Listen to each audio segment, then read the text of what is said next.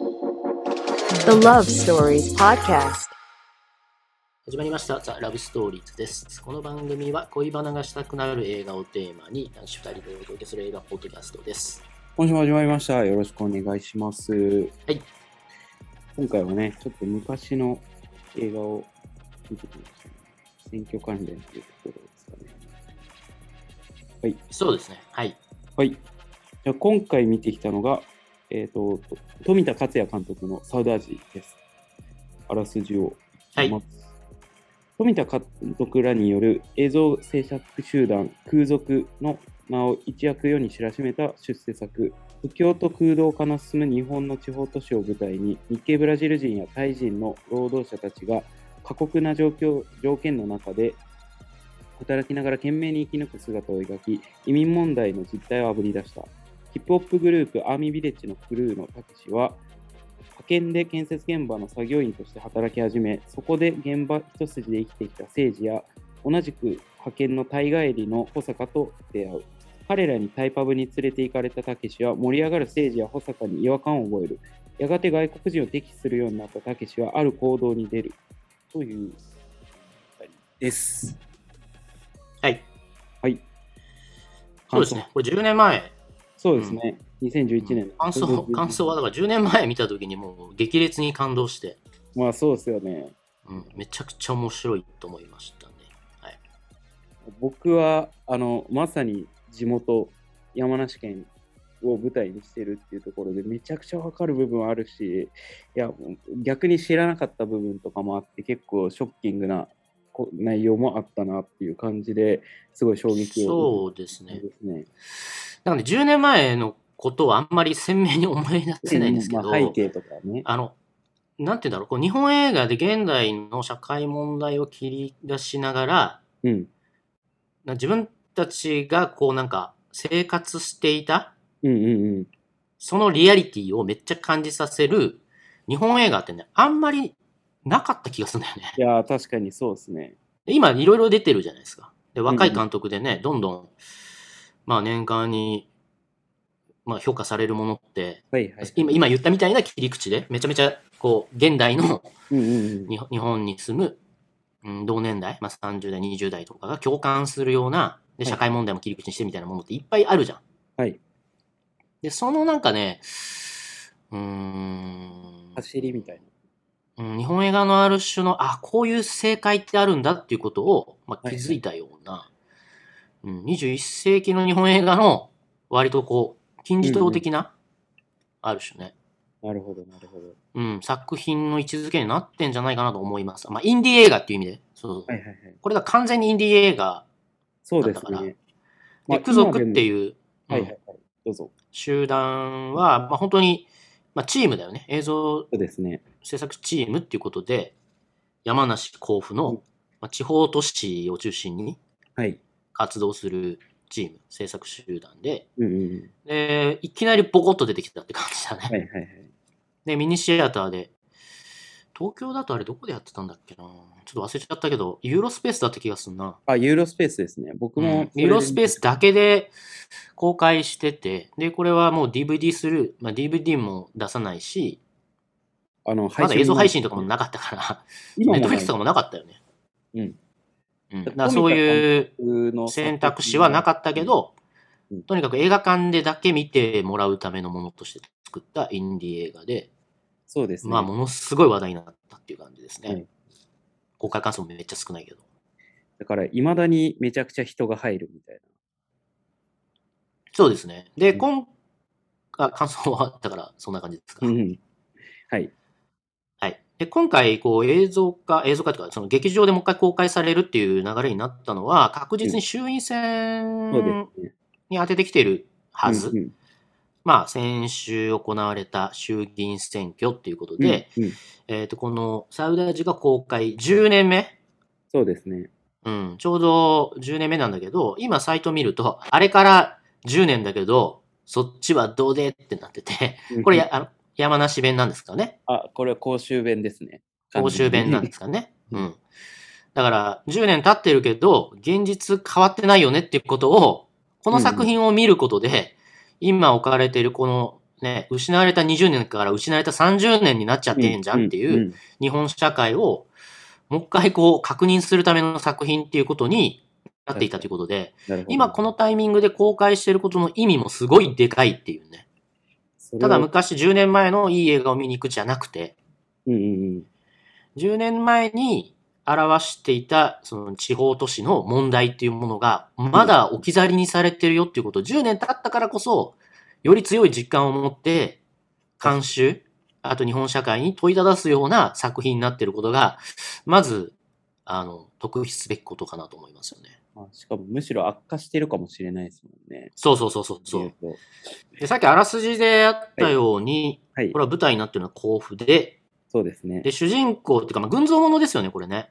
まあ、群像劇ですね。うん、完全に。大きくは主人公2人なのかな政治と、えっと、あとは、えっと、たけし。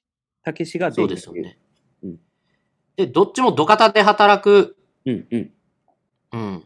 まあ、地方の、まあ、土方をして、うんうん日銭を稼ぐような生活をしている、まあ、青年ということで、まあ、30代かな、多分。 30代ぐらいですね。おそらくで、一人は、えラッパーの活動をしていて、今、割とこの映画から有名になった、有名そうでにすなったね。ね。で、デンガリュウさんですね、ラッパーの。スキル一宮でも活躍している。うんで、この人も、甲府を中心としたラップグループっていうことで、サウダージに出て、多分まあ、ク族のグルーの人たちともうんうん。面識があったんでしょうけど、もとそもうとでね。すね。うん。で、そう、い今やラップ、はい日本語ラップっていうことの中では一点存在感を示すようになってますけど、その人がもう実、その、なんていうんですかね、生々しい演技で、いやもあと愛すべきキャラクターとしてね、う、いやもうシャッターほぼ等身大の、うラッん。プシーンとかもうめちゃくちゃ感動しましたからね、あれ。そう。で、まあ、ライブ活動をしながら、うん。で、地方都市でさっきのあらすじにもありましたけど、移民がいっぱいいて、ブラジル人とかね、はいはい。いっぱいいましたね。うん。で、実際タイ人とそうでか、まあ、いろんな人たちが移民で入ってきていて、うんで、ヒップホップのライブをやりながらドカッタすんだけど、ヒップホップで言うと、割とブラジル人勢、外国人勢が はいはい。幅を利かしていて、うんうん。で、その中で、でも俺たちは日本人の心を失わないみたいなことでやってる、割とちょっと右寄り、右翼系のラッパーっぽいんだよね。確かうに。ん。で、そういうちょっと政治的な過激なメッセージもうんうん発しながらラップをするっていう、そうですね。そういうキャラクターですと。うんうん。で、もう一人のキャラクターは、まあ割とボンクラっていうか、そうですね。この人も多分、山梨というか甲府出身の俳優さん。俳優さんですよね。う他にあんまん。り出てない感じの。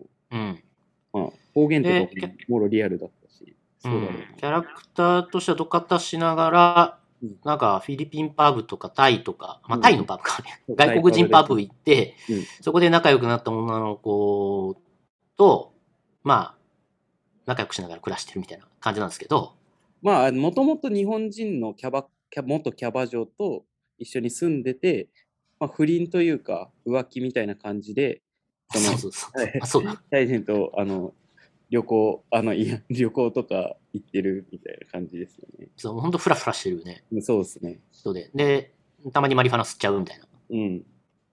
そうですね。うん。まあ、そういう感じの、うんうん。えっ、と、キャラクター、群像もので、まあ、その周辺にいる面白いいろんなキャラクターも同時に描かれていくっていうことですね。だからもう、その、すなんていうの、パブの感じとか、うんうん。い田舎にあるよな、みたいな。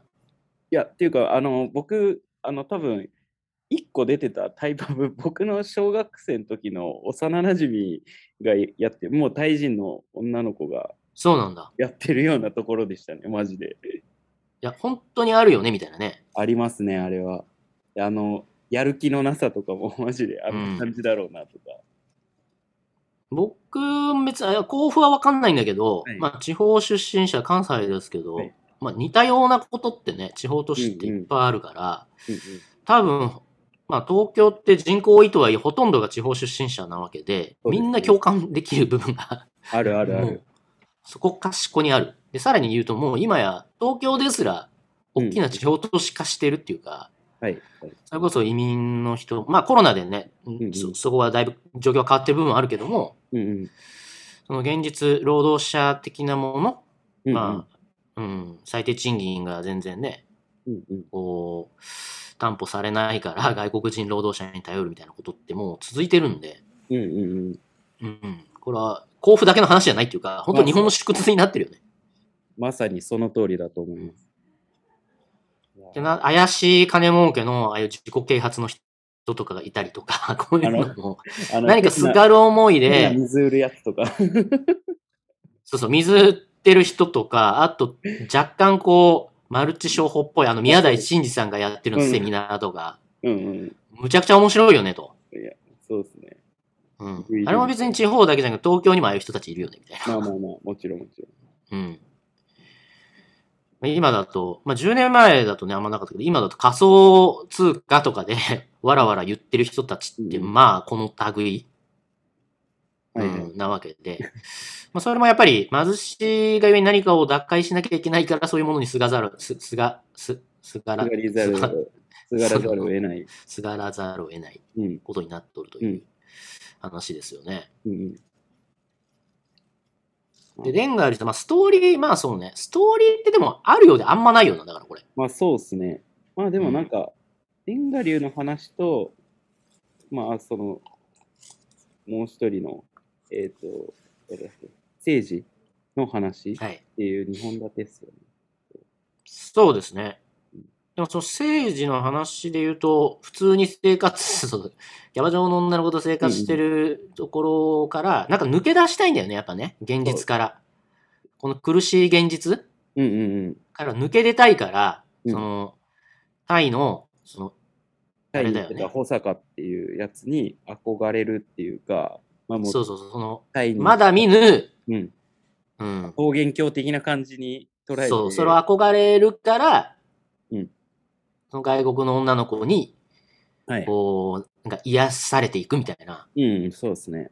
で、勝手にその子の故郷とかを想像しながら、 そうそうそう。うん、まだ見ぬどこかっていうものに憧れるっていうようなことで、サウダージってそういう意味だからあそうねで、すね言葉として。教習そうそうとか、そううん。教習なんだけど、その、もともとあった故郷っていうよりかは、うんうんうんこれ宗教用語まだ見ぬから来てるらしいけど、そう。まだ見ぬ人間の故郷みたいな。うん、ことで、まあ、それがこう天国的なことなのか、まあそうですね。うん。うんでも、そこにだから対してすごいよね。うん、なんかクライマックスでタイ人のその愛人の子が、いやタイに行ってもなんもないよみたいな言ってる。そうそうそうそう、めなんもねえんだよみたいな。めちゃくちゃ勝手に憧れてんじゃないよっていうねそうそうそう。でもよかったな。めちゃくちゃだから、そう、だから別にこう何が正解っていうわけでもないけれど、うんそういう感情にならざるを得ない、こう、鬱屈とした、まあ、感も情どかしさとか、そう、う歯んがもゆどかしさとさ、かが、うんそすごいう、ありますね。そのことをすごく感じさせるし、その語り方が説教臭い何かっていうのはそんなになくて、うんうんうん。ただただシャッター商が商店街を歩くようなシーンとか、うんうん、で、さっき言ったハクビなのが、うんレンガ流さんが、こう、ね、日雇い労働で稼いだお金を、うん、 なんかその親方たちと勝手に飲みに連れてかれて全部なくなっちゃうみたいなさ。そう、おごっ行きたてくなもいらえるかと思ったら割り勘だったみたいな。そうそうそう。うん、そういうので描いていくっていうことがね。そうですね。いや、でもあそこからのラップシーンももうめちゃくちゃかっこよかったですね。最高でしたよね。